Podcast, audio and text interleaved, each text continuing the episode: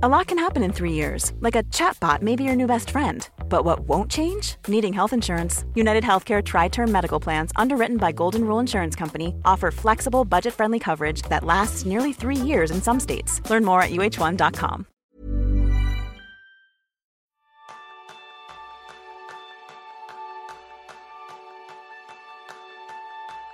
Todo el mundo quiere ser más productivo. Cuando lo eres, tienes un propósito y la capacidad de explorar nuevas oportunidades. La productividad puede mejorar la calidad de tu vida al fortalecer tus relaciones y animarte a trabajar de forma más inteligente. En resumen, la productividad es la clave para tener una vida feliz, sana y próspera. Pero a veces, en la búsqueda de esa productividad, seguimos caminos un poco equivocados. De eso vamos a hablar en el episodio de hoy, de esos sitios en los que buscas la productividad y donde no las vas a encontrar. 10 lugares donde no está tu productividad. Bienvenidos a un nuevo episodio de Kenso, el podcast donde descubrirás cómo vivir la efectividad para ser más feliz. Soy Raúl Hernández, aprendiz en dejar de seguir falsos ídolos productivos y yo soy Quique Gonzalo, aprendiz en ser más productivo con menos cosas. Y hoy os vamos a pedir que nos echéis una mano. Y esa mano es que si os gusta estos episodios, os gusta el podcast de Kenso, pues se lo recomendéis a alguien, nos pongáis unas cuantas estrellas, nos valoréis bien y una reseña, que eso nos ayuda muchísimo.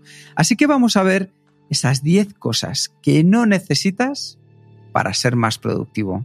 Raúl, yo creo que tienes un chascarrillo que me decías para comenzar, ¿verdad?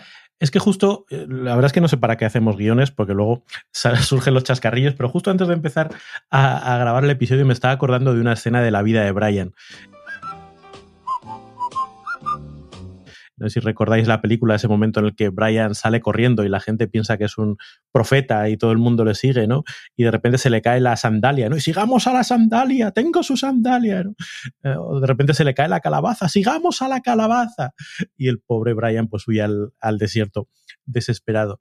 A veces tengo la sensación con esto de la productividad que nos pasa parecido, ¿no? Que, que en esa persecución de la productividad o de la efectividad seguimos a la calabaza de turno o seguimos a la sandalia de turno pensando que está ahí el truco y el truco está en otros sitios. Entonces vamos a hablar hoy de esas calabazas, de esas sandalias que a veces perseguimos y que nos engañan en nuestro camino para ser productivos. Y de hecho, me parece excelente que lo hayas traído porque no es solo en la productividad, sino también en la mayoría de acciones que tenemos en nuestro día a día. Hay veces que tenemos que darnos cuenta si estamos siguiendo nuestro propósito o las sandalias, las calabazas de otras personas. Yo siempre tengo, Raúl, una técnica que utilizo que creo que nos va a venir muy bien y ya hemos hablado de ella antes, que es la técnica de los cinco para qué. Y es, cada vez que quiero incorporar algo nuevo en mi vida, ya sea un hábito, algo que quiero comprar, algo que quiero hacer, un servicio, lo que fuera, me pregunto cinco veces para qué. Es decir, ¿para qué necesito esto? Entonces, la respuesta que me da es, por ejemplo, imagínate, me quiero comprar un nuevo teléfono. ¿Para qué lo necesito? Pues lo necesito para poder tener la última tecnología y así poder hacer más fotos. ¿Para qué quiero hacer más fotos? Oye, pues quiero hacer más fotos porque tengo ganas de subir a Kenso nuevo material, nuevas imágenes que llamen la atención. ¿Para qué quiero subir ese material a Kenso? Pues para que la gente se sienta más atraída. Bueno, si al final a la quinta pregunta os va a hacer llegar a la esencia de lo que estáis buscando. Y a lo mejor lo que necesito para llegar a la audiencia de Kenso, no es un teléfono mejor para subir imágenes más bonitas que a vosotros os encanten, sino un contenido que de verdad sea el que estáis esperando escuchar. No se trata de preguntarse, quiero un teléfono nuevo, es ¿para qué? ¿Para qué? ¿Para qué? ¿Para, qué? ¿Para Cinco qué? veces seguidas, ¿no? Sino, vale, una cadena de... Vale, vale. Es una cadena que nos lleve a conocer de verdad qué hay en el trasfondo de eso que queremos adquirir, comprar, tener, incorporar, porque muchas veces esta sencilla técnica que es tan potente, Raúl, nos va a aportar un punto de vista de, darnos cuenta que es algo que no necesitamos y nos va a dar esas razones para al final sobrellevar este mundo un poco consumista en todos los sentidos, no solo de, compras, sino de nuevos hábitos, de nuevas cosas que queremos en nuestro día a día. Así que para mí esa es la técnica que podemos utilizar. Ahora bien, 10 cosas que nosotros hemos vivido, que nosotros hemos visto que de verdad no necesitamos. La primera, Raúl, yo empezaré por algo que es la aplicación super mega guay, perfecta y en general toda la tecnología. ¿Por qué? Pues porque yo siempre digo que primero vienen los hábitos y después la tecnología. Si tú quieres ser más productivo, el tener la última aplicación de correo electrónico, la última aplicación de lista de tareas, la última aplicación de gestión de la concentración, está fenomenal. Pero si no hay detrás una base de un hábito, no nos va a servir. Entonces, es muy importante saber gestionar mejor el correo que la aplicación que utilizamos. La mejor herramienta, siempre lo decimos, es empezar en analógico, es decir, con tu cabeza, con tu brazo, con tu caligrafía, con una hoja de papel, y eso nos va a ayudar poco a poco en nuestra productividad porque vamos a descargar toda esa información que estamos reteniendo en nuestro cerebro para que se acuerde de ella, la vamos a descargar en otro lugar y así nuestro cerebro se va a poder centrar, se va a poder centrar en pensar, en decidir qué es lo más importante. Así que pensad siempre que las mejoras marginales que nos da una nueva aplicación rara vez van a compensar la curva de aprendizaje. Es decir, los beneficios de tener una nueva aplicación de correo electrónico muchas veces no compensa todo lo que vamos a tener que estar peleándonos, luchando, customizando la aplicación para que esté como nosotros quisiéramos.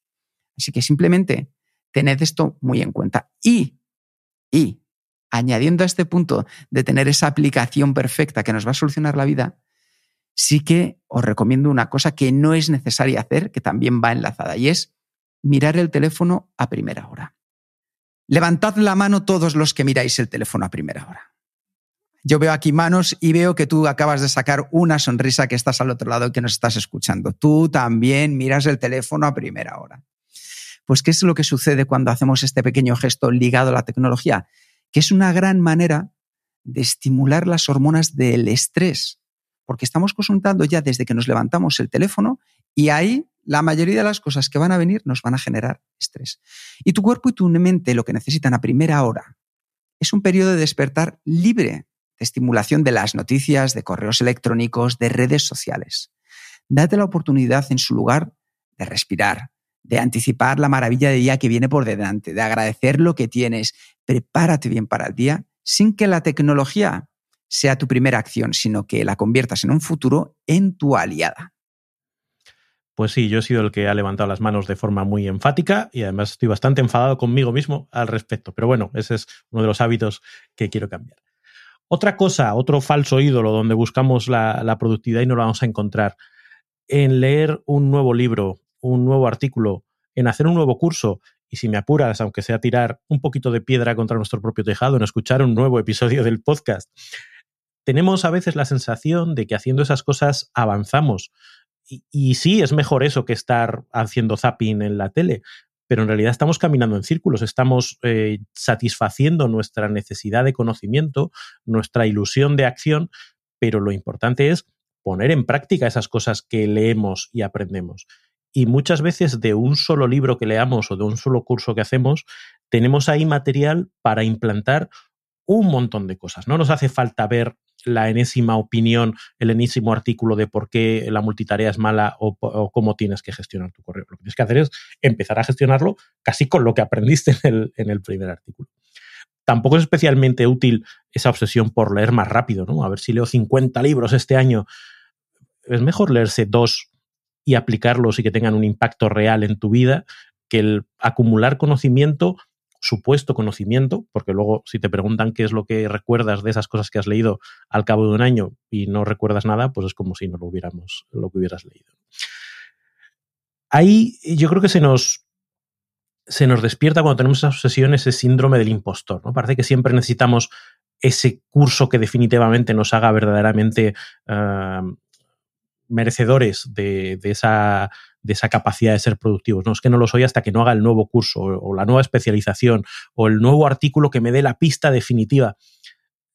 Es una carrera sin fin. Cualquier cosa que aprendas está destinada a volverse obsoleta. Entonces, con lo que tienes es donde, donde tienes que ponerte a hacer, ¿no? Esa, esa visión de ponerte en acción.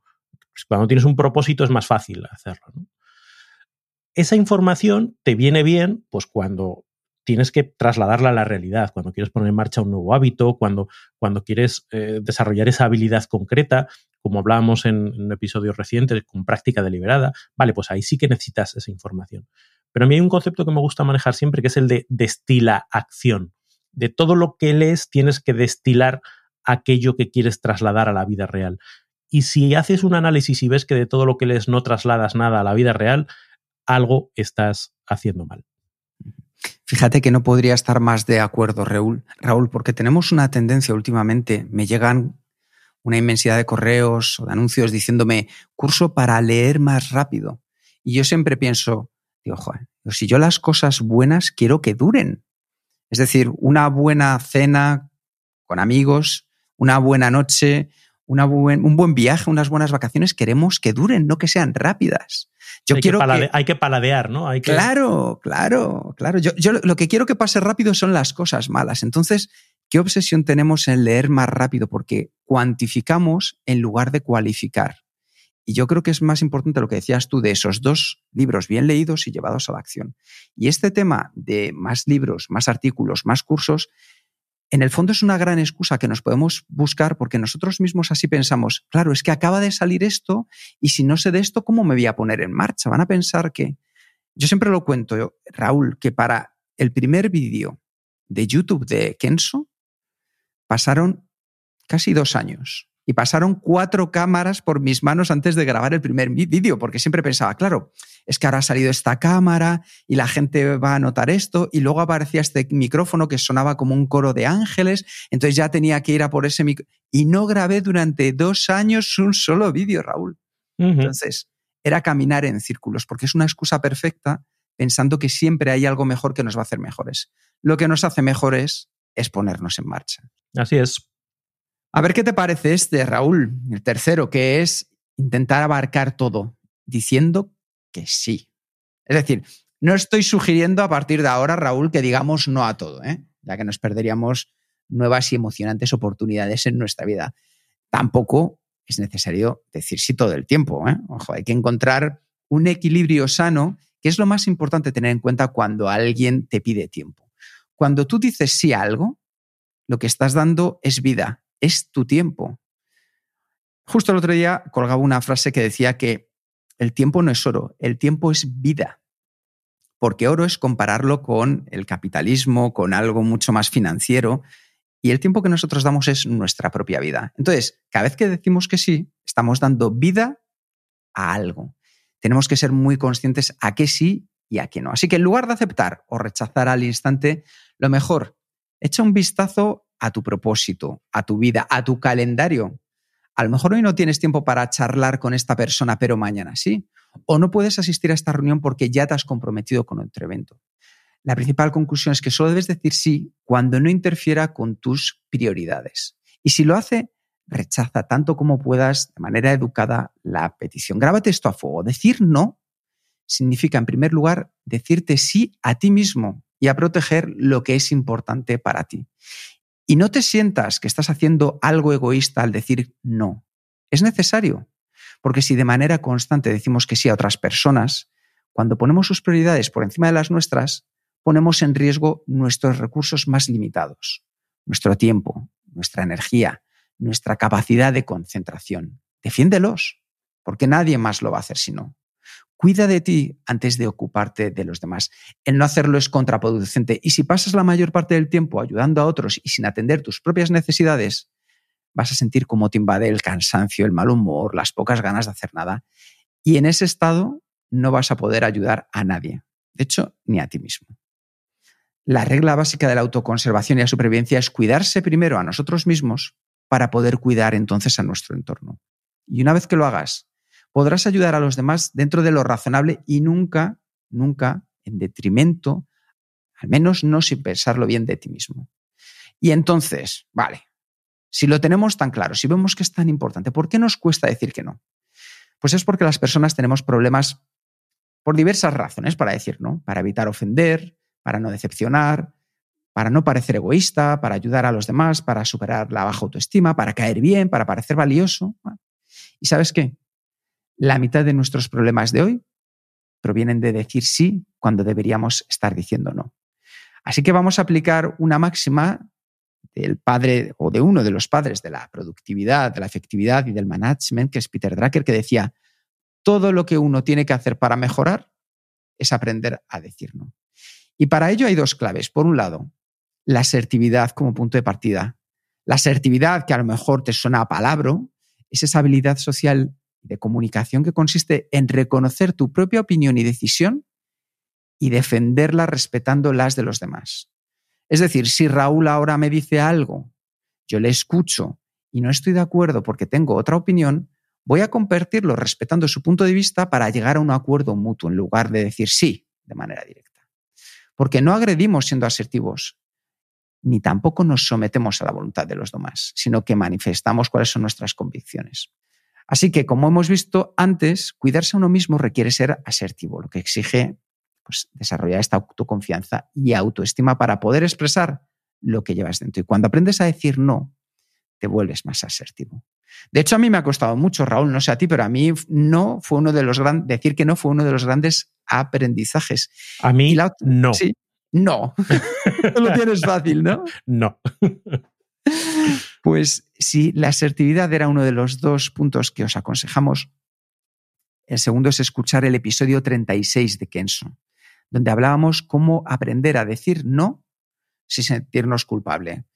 Raúl no necesita escucharlo porque ya sabe decir no con rotundidad, con seguridad. Y Raúl, cuéntanos, cuando dices que no con efectividad sintiéndote bien, ¿qué es lo que sucede por dentro? Eh, eh, pues curiosamente, por dentro hay una evolución. Las primeras veces que dices que no, sientes que el mundo se va a caer, que la gente te va a odiar, que, que Dios mío. Y, lo que es curioso es como cuando empiezas a practicar esa habilidad te das cuenta de que generalmente no pasa nada. Que dices que no y la gente dice, ah, bueno, no pasa nada, pues buscamos otra ocasión. O dices que no, bueno, pues ya se lo encargo a otra persona. O dices que no, y dice, bueno, pues ya nos veremos dentro de un mes. Y no hay eh, tanto drama, ¿no? Mucho de, lo de, los dramas que tenemos, como decían o le atribuyen a Mark Twain, eh, pues son imaginarios. Y cuando lo pones en práctica, pues ves que, no es para tanto. Con lo cual te vas relajando al cabo del tiempo y vas viendo que no es para tanto. Y eso refuerza tu capacidad de decir que no. Un aprendizaje que voy a poner más en práctica, Raúl. O vamos, y si no quieres, puedes decir que no también. Oye, otro, otro punto que, también, eh, otro falso ídolo de, la efectividad, ¿no? Que a veces eh, pues cuando tenemos muchas cosas encima de la mesa, cuando tenemos tantas responsabilidades, tantas peticiones, tantas demandas, lo que decimos, pues venga, un esfuerzo más, ¿no? Voy a sacar tiempo de donde no lo hay. Un poquito, solo un poquito más. Solo un poquito más, ¿no? Eh, y, ahí no está la solución, porque por mucho que nos esforcemos, el tiempo que tenemos es limitado. Entonces, lo podemos estirar, pero hay un límite claro. Y si le quitas la necesidad de descanso de la que hablaremos después, pues también es... Eh, no, hay un punto a partir del cual no puedes expandirte más. Con lo cual la solución no está en tener, como la gente dice, ojalá mi día tuviera 26 horas. Pues si tuviera 26 horas estarías igual de mal que estás ahora, porque el problema no está en la cantidad de tiempo disponible, que siempre va a ser menor que todas las cosas que tienes que hacer. Por lo tanto, esa, esa, mm, frente a esa necesidad de, oye, pues voy a echar más horas, y yo creo que todos hemos tenido esa sensación eh, absurda, ¿no? De que estás intentando esforzarte y sacar una hora más, y de pero si esta hora ya no tiene ningún rendimiento, si estoy aquí por estar, pero ya no estoy eh, dando lo mejor de mí mismo. Lo mejor es aprender a defender tu, tiempo, aprender a gestionar eh, las tareas que tienes que hacer estimando bien el tiempo que te van a llevar, porque con esa obsesión de querer meter muchas cosas en el calendario, pues al final, hoy voy a hacer 20 cosas. Luego la realidad es que haces dos. Y pues para mañana no vuelvas a planificarte 20, porque vas a hacer dos otra vez. Entonces, eh, tener esa, esa autoconsciencia ¿no? de, de, cómo manejas el tiempo, tener esa autoconsciencia de que necesitas espacio para gestionar las, las incidencias, los imprevistos, también yo creo que ahí eh, parte del estrés que nos genera pues, la gestión de las actividades que tenemos es que con ese optimismo de que nos va a dar tiempo a todo, nos comprometemos de más, sobre todo con otras personas, también con nosotros mismos, y nos defraudamos. Eh, y defraudamos a otros. Y tenemos la sensación de, estoy, no estoy llegando, no estoy llegando, no estoy llegando. Que es una sensación eh, muy desagradable porque te hace sentir en fracaso permanente. Entonces yo creo que hay que aprender a ser más realistas, con nuestro tiempo, dedicarnos a hacer lo que podemos hacer y curiosamente, una vez que te libras de ese estrés o de esa sensación de, tengo que llegar a todo, dices, oh, pues oye, eh, voy mejor y además incluso las cosas que hago las hago mejor y las hago con, con más éxito. Y ahí está la ley de Jerks-Dodson, que tengo aquí escrita y que vas a tener que explicar tú. Bueno, es muy sencilla. Dos psicólogos que al final lo que nos trajeron nuestros días es su ley, que le pusieron su propio apellido, se la pusieron, que dice que nuestro rendimiento incrementa hasta un punto. Este punto varía de persona a persona, pero que llegado a ese punto, ya nuestro rendimiento comienza a ser negativo. Y ahí es donde tenemos que parar y descansar. ¿Qué sucede? que si nosotros sobreplanificamos nuestros días y nos sobrecomprometemos, por mucho que le echemos más horas, nuestro rendimiento va a empezar a decaer y vamos a empezar a hacer mal el trabajo que queríamos hacer bien y eso nos va a frustrar porque al final ni llegamos, ni lo hacemos como queríamos, ni nos sentimos bien. Y encima hemos sido los idiotas que hemos echado más horas que un reloj para nada. Ay, ay, ay. Y eso se termina convirtiendo, Raúl, tú lo has vivido como lo he vivido yo en la empresa privada. En el día a día, lo que tenía que ser una excepción se convierte en la rutina y las expectativas te las fijan ahí de, oh, pues mira, si le ha echado cinco horas más, pues mañana le volverá a echar cinco horas más. Entonces, lo que debería ser excepcional muchas veces lo hemos convertido en rutinario, pensando que íbamos a dar lo mejor de nosotros mismos de manera puntual y que podíamos hacer ese sobreesfuerzo, pero es como si a un maratoniano le pidiéramos que durante los 42 kilómetros los corriera al ritmo de los 100 metros lisos. No podemos. No podemos. Sí, yo creo que esa, esa visión de, de ser realista con nuestro tiempo pues es uno de los, de los elementos fundamentales donde a veces nos equivocamos cuando buscamos la producción. I'm Sandra, and I'm just the professional your small business was looking for. But you didn't hire me because you didn't use LinkedIn jobs. LinkedIn has professionals you can't find anywhere else, including those who aren't actively looking for a new job but might be open to the perfect role, like me.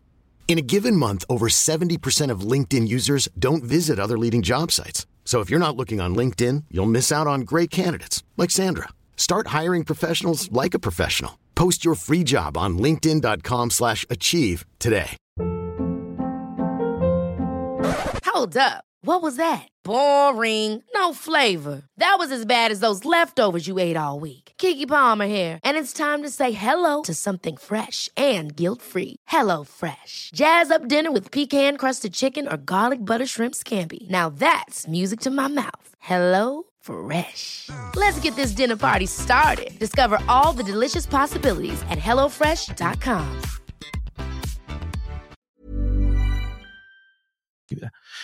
Como también nos equivocamos en ese afán de buscar más horas en poner el despertador a horas intempestivas, aunque a algunos os va bien, ¿no, Quique?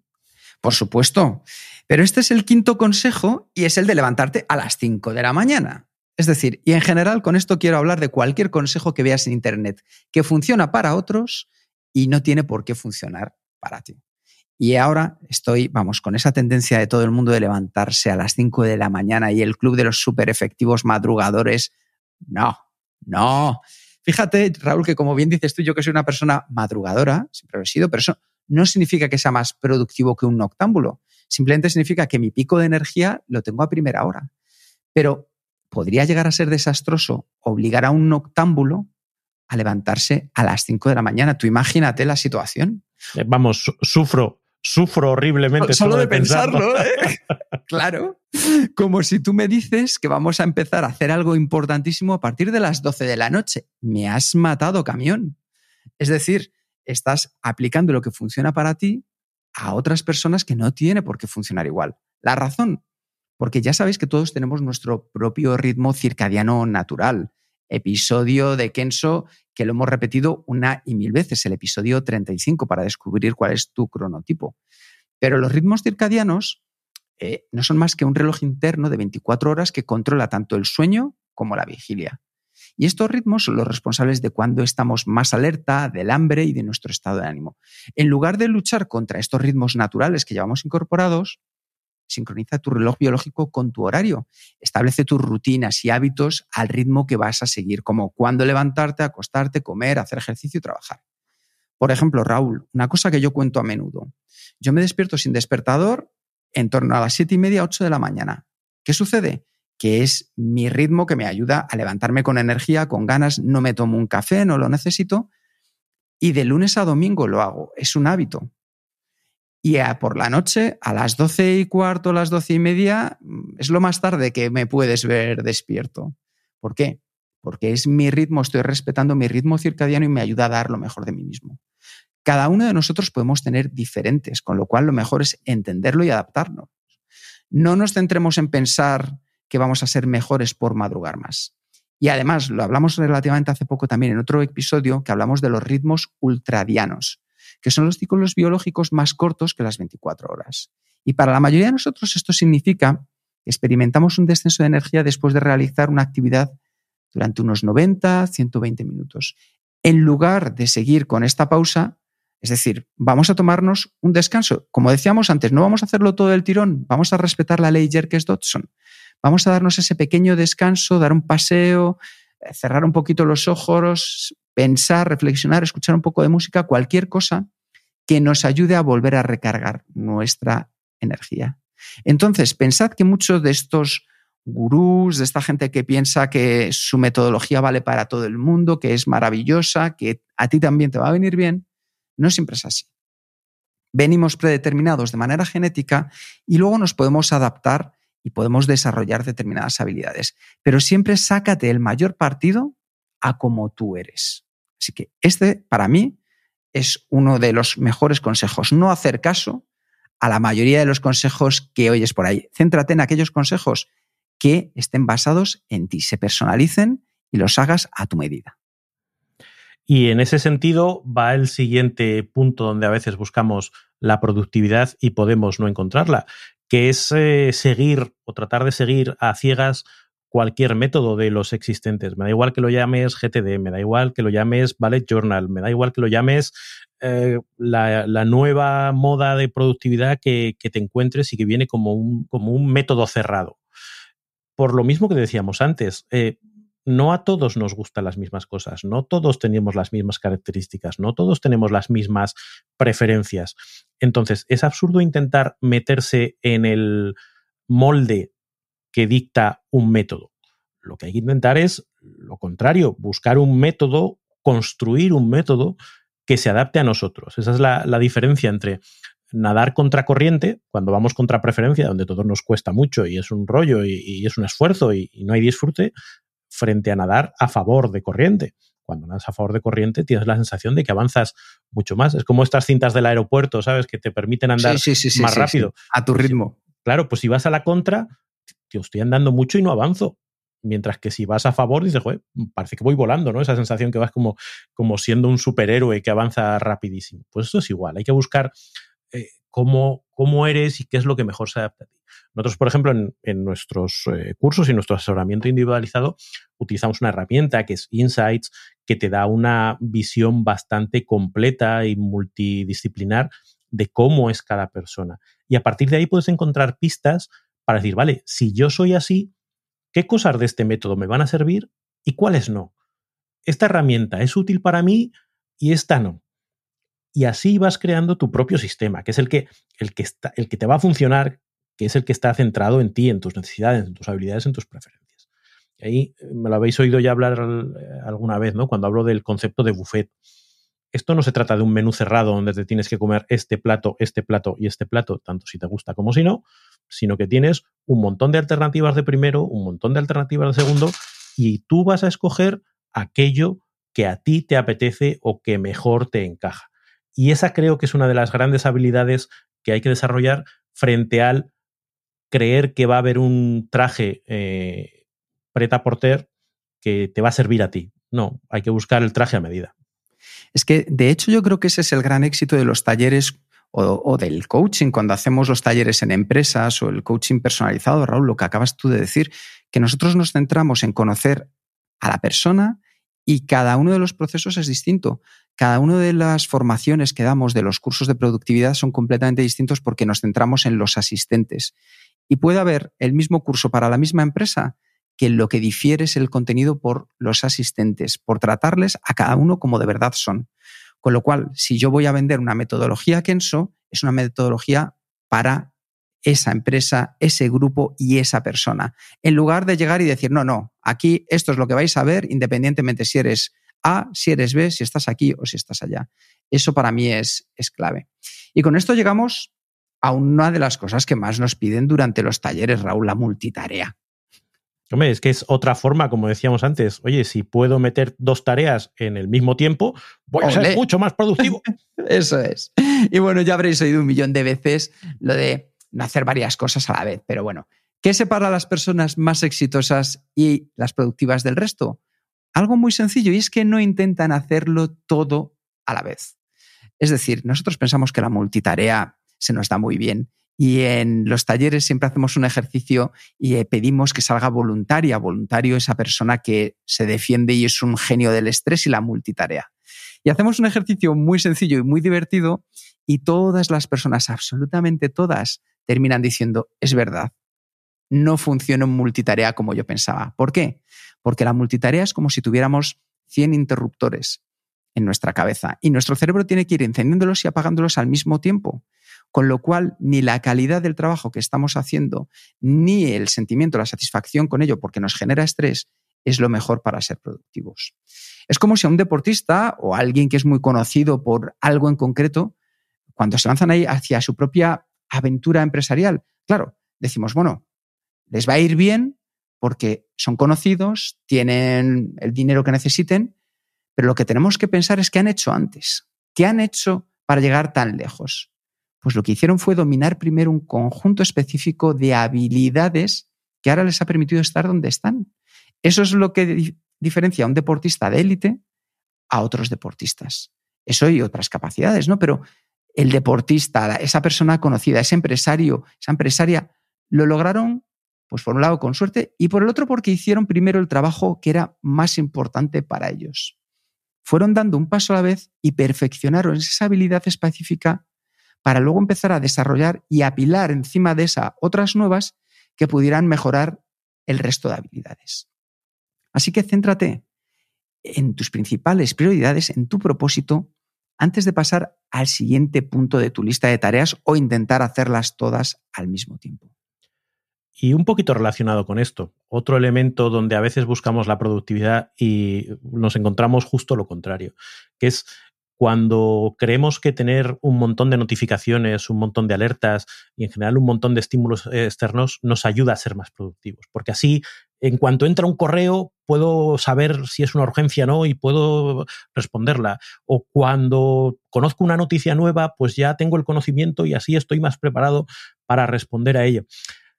La vida moderna nos ha traído muchas comodidades y un gran problema que nos afecta a todos y que es la distracción da igual a dónde vayas, en cualquier lugar del mundo que estés, la hora en la que estés, hay un montón de estímulos que compiten para captar tu atención. Y vivir de manera plena en medio de tantas distracciones e interrupciones, dominar tu concentración, es clave. Tú piensa, ¿cómo has llegado hasta aquí? ¿Cómo has llegado a ser como eres, en lo que, has, lo que te has convertido, lo que has logrado? ¿Quién te ha acompañado durante el camino? La respuesta es que eres la suma total de las cosas a las que has elegido prestar atención cada año, cada día, cada hora de tu vida. Todo depende de ti y de dónde concentres tu atención. ¿Cómo va tu día? Quizás igual que la mayoría de que nos pasa a, la mayoría de personas ya no son jornadas laborales, sino momentos laborales interrumpidos por llamadas, 100 correos, reuniones infinitas, WhatsApp, preguntas de compañeros y otros ladrones del tiempo. Como cuando ves eh, que ya no ves una película en la televisión a la que de vez en cuando le ponen anuncios, lo que ves son anuncios interrumpidos de vez en cuando por un trocito de película. Pues esto, esto pasa igual. En el primer curso online que lanzamos, que se llamaba Sin interrupciones, consigue más foco y menos distracción, podíamos ver cuáles eran eh, las causas reales de nuestras interrupciones más habituales.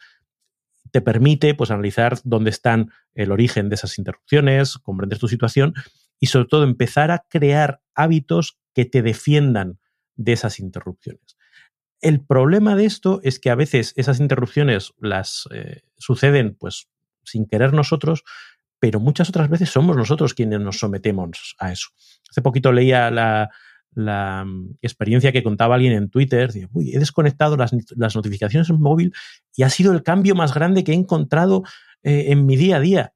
Y digo, obvio pero todavía hay mucha gente que está en la contrario, es necesito estar permanentemente estimulado porque eso me hace más productivo. Y, no, no es lo que decíamos de la multitarea, cada vez que te desconectas de la tarea que estás haciendo para atender la notificación, para atender el, ping del, del teléfono, etcétera, tardas luego un montón de tiempo en volver a la tarea en la que estabas. Con lo cual, no es ya solo que vas dedicando periodos de tiempo eh, fragmentados, sino que cada vez que entras y sales de la tarea hay mucho tiempo directamente perdido.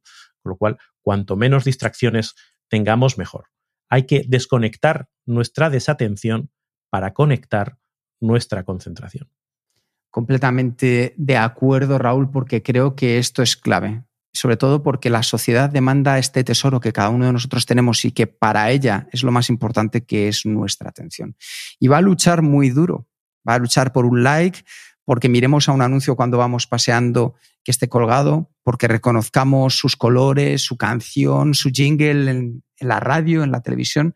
Así que defended esa parte que es vuestra. Y con esto ya nos acercamos al penúltimo, a la novena de las cosas que no necesitamos para ser más efectivos. Y eso es esperar a las musas o pensar que todo va a ser perfecto o el mejor consejo. Mirad, una cosa que yo he podido aprender y me ha costado bastantes tortazos en mi vida, incluso bastante dinero, es que si es perfecto, vamos tarde. Es decir, si hemos hecho algo y está perfecto, es que vamos tarde. Ya va a haber alguien que ha lanzado antes eh, ese proyecto. Ya va a haber alguien que lo ha puesto en marcha. Ya va a haber alguien que ha captado la atención de los demás porque yo he esperado a que fuera perfecto para ponerme en marcha y eso significa que ya voy muy atrasado. Para mí, uno de los peores hábitos diarios es esperar a que las cosas sucedan y que una oportunidad llame a mi puerta. Porque cuando lo hago, lo que hago es convertirme en un observador pasivo, no en un actor proactivo de mi propia vida. Estoy esperando que la vida suceda en mí en lugar de ir a buscar yo a comerme la vida. Y a veces se manifiesta con la búsqueda de esos trucos fáciles, de esas ideas, de que tiene que llegar del, del exterior el cambio. No, todo depende de nosotros, de esa fuerza interior que sacamos gracias a nuestro propósito que nos lleva hacia esos lugares donde queremos estar. Así que vamos a decidir que en lugar de ponernos manos a la obra, las personas que les cuesta más encontrar el éxito, que son felices, lo que hacen es, es buscar cómo hacer el trabajo más rápido. Esa no es la solución. O el trabajo más fácil. Esa no es la solución. La idea es que muchas veces aquellas cosas que nos cuestan más, que no son para nosotros, que no las tenemos aprendidas, que no son algo con lo que nos sentimos especialmente eh, cómodos, son aquellas que nos van a llevar más lejos. Hay que ir a por ellas, hay que ir a por la vida. Así que no busquemos life hacks de estos que hay en Internet de cómo hacer, cómo hacer y cómo hacer. No. Seamos nosotros los que tomemos el timón de nuestra vida. No esperemos a la musa, porque hay momentos en los que la inspiración y la motivación pueden surgir de repente, como cuando estás en la ducha dando un paseo, ya lo hemos hablado, ese es el pensamiento lateral. Pero para que aparezca, necesitas haber sembrado mucho de ti. Y en cuanto aparezca, no lo soltamos. Nos arremangamos, nos ponemos con ello, aunque no tengamos ganas, pero si aparece una buena idea, si aparece algo que dices, esto me está llamando, ponte, ponte, disfrútalo. Tienes que saber que lo que te apetece hacer no importa, lo importante es hacerlo. Cuando llegue el momento de trabajar, trabaja. Porque si no, lo que vamos a hacer es terminar perdiendo una buena parte del día esperando a que lleguen las musas, las creatividades. Si estamos procrastinando, depende de nosotros superarlo. Y a veces superar la procrastinación puede ser tan fácil como un poco de autoconversación positiva o aplicar la regla de los cinco minutos. Es decir, vamos a darnos cinco minutos para pensar de qué manera terminaría esta acción si solo tuviera cinco minutos. Otras veces también puede implicar un poquito algo más profundo, como pueda ser concentración, mindfulness, que nos lleve a esa frase. Sí, que vengan las musas, pero que nos pillen trabajando. Y que, aunque sea una primera versión de mierda, pero que tengamos una primera versión, que nos lancemos al ruedo, que no estemos esperando a que tenga que venir de los demás. Sí, yo creo que al final la perfección es una forma de procrastinación, ¿no? La aspiración a la perfección, la aspiración a las musas. Es, eh, no, hasta que no esté perfecto no doy el paso de salir ahí y enfrentarme al potencial riesgo de, fracaso. Eh, pero es que nunca serás perfecto. eh, decían los, creo que eran los indios navajos, ¿no? que la perfección es la muerte. Me contaban en una, en una empresa eh, que, que, el director general se acercó a uno y claramente usted no es un indio navajo, porque debía ser un tipo bastante desastroso. ¿no? Pero, pero siempre va a haber una forma mejor de hacer las cosas. Y si la estás esperando, nunca vas a salir ahí, como dice Quique, vas a salir a, a, a actuar. Por lo tanto, ese es una barrera detrás de la que nos, nos uh, escondemos. Un, eh, un, profesor universitario, profesor de psicología en la, en la Universidad de Dalhousie, eh, decía que cuanto más eh, perfeccionista es el profesor, menos productivo es. Después de hacer un estudio, pues eso, donde evaluaba el perfeccionismo y la productividad. El perfeccionista está siempre buscando el, el detallito, la, la, tarea pequeñita, el, el, el último tramo que... Y lo que están es retrasando el momento de escribir su nuevo libro, eh, retrasando el, el, momento de sacar su nuevo paper, etcétera, etcétera. Y eso yo creo que podemos sentirnos identificados y de hecho tú antes mencionabas, pues eso, el, el primer vídeo de, de, del canal de Kenso tardó dos años porque, ay, pues que si tuviese esta cámara, ay, si tuviese este micrófono, ay, si tuviese estas luces, ay, sí, pues al final fueron dos años eh, donde que se perdieron. Sí. Y, y sí, probablemente el primer vídeo no hubiera sonado tan bien ni se hubiera visto tan bien, pero da muchas más oportunidades de aprender una primera versión de mierda, y nos perdonáis la, escatología, que, que, esa versión perfecta que está en nuestra mente. Y vamos yo creo que al, al último punto, que yo creo que resume mucho de lo que hemos hablado. Y es esa idea de que para ser productivo tienes que ser de determinada manera. Y que si no eres de esa manera, la productividad no es para ti. Que tienes que ser organizado, organizada, que tienes que ser una persona sistemática. Y no, no es así. Hay herramientas y hay hábitos que tú también puedes poner en marcha y que pueden hacerte ser más productivo, más productiva. No hace falta que seas de una determinada manera. Claro, porque si tú tienes esa creencia, pues entonces es que ni lo vas a intentar. O cada vez que lo intentes dirás, claro, es que esto, como yo no soy organizado, pues nunca me va a salir. No, lo que tienes que buscar es la forma en la que, en la que encontrar ese punto. Además, hay una cuestión ahí que yo creo que es, que es relevante, ¿no? Que es que esto del coaching, pues es una de las ideas esenciales, que uno no es de una manera o de otra. Uno actúa. Y cuando uno dice que no es organizado, seguro que puedes encontrar momentos en tu vida, situaciones en tu vida, contextos en tu vida en la que sí has sido organizado. Pues si no fueras organizado serías un desastre. A lo mejor te cuesta ser organizado, yo qué sé, con, el, con las facturas, o te cuesta ser organizado con la eh, contabilidad. Pero en el momento que hay que organizar un viaje, pim, pam, pim, palo, todo sale bien.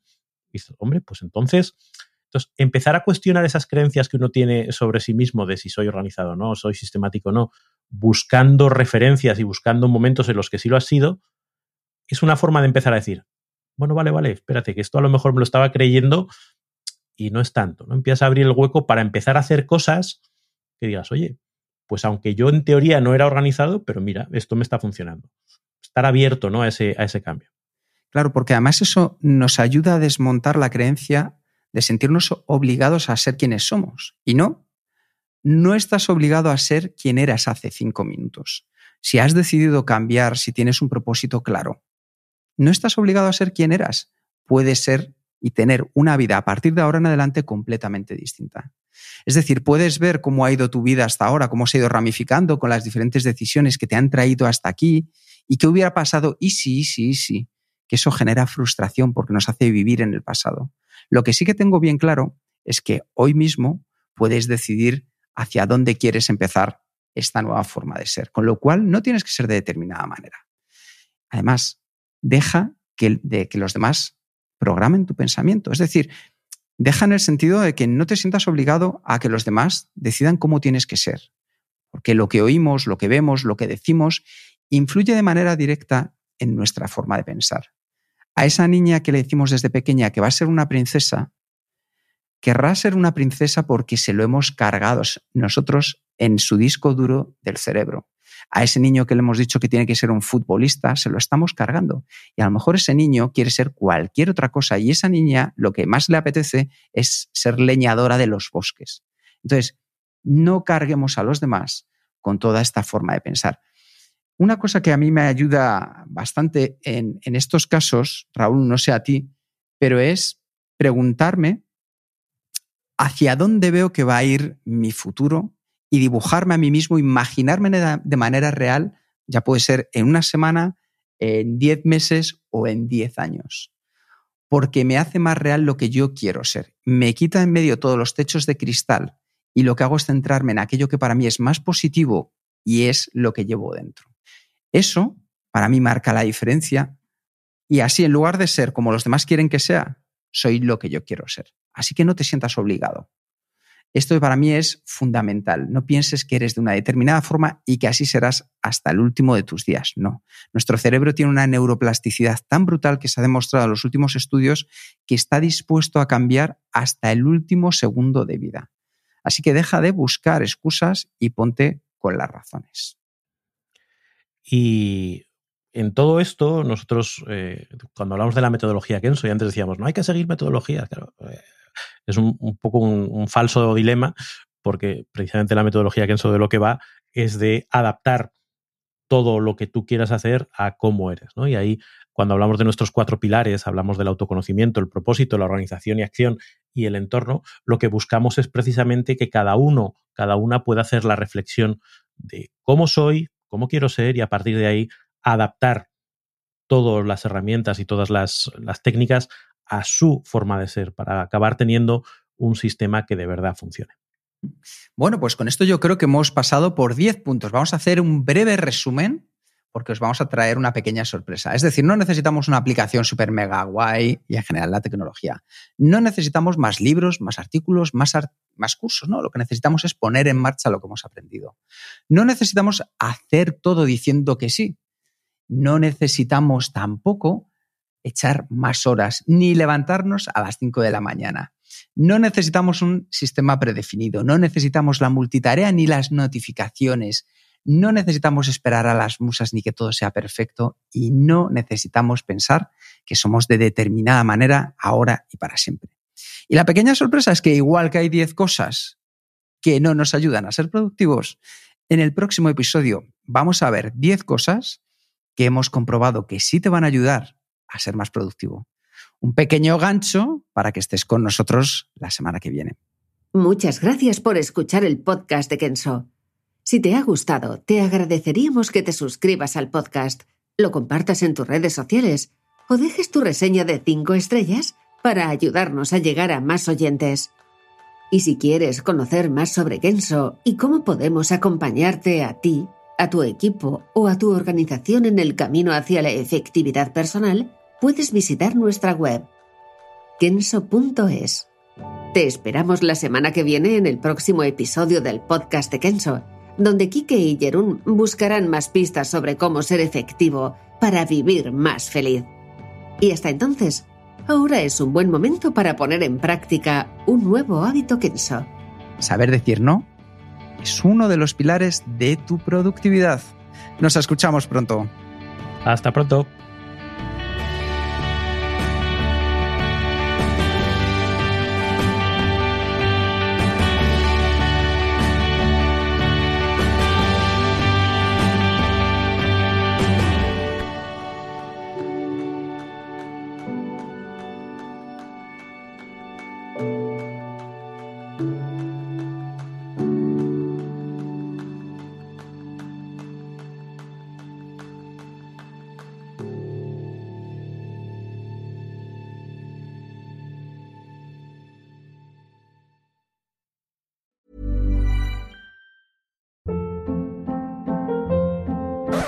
Hold up. What was that? Boring. No flavor. That was as bad as those leftovers you ate all week. Kiki Palmer here, and it's time to say hello to something fresh and guilt-free. Hello Fresh. Jazz up dinner with pecan-crusted chicken or garlic butter shrimp scampi. Now that's music to my mouth. Hello Fresh. Let's get this dinner party started. Discover all the delicious possibilities at hellofresh.com.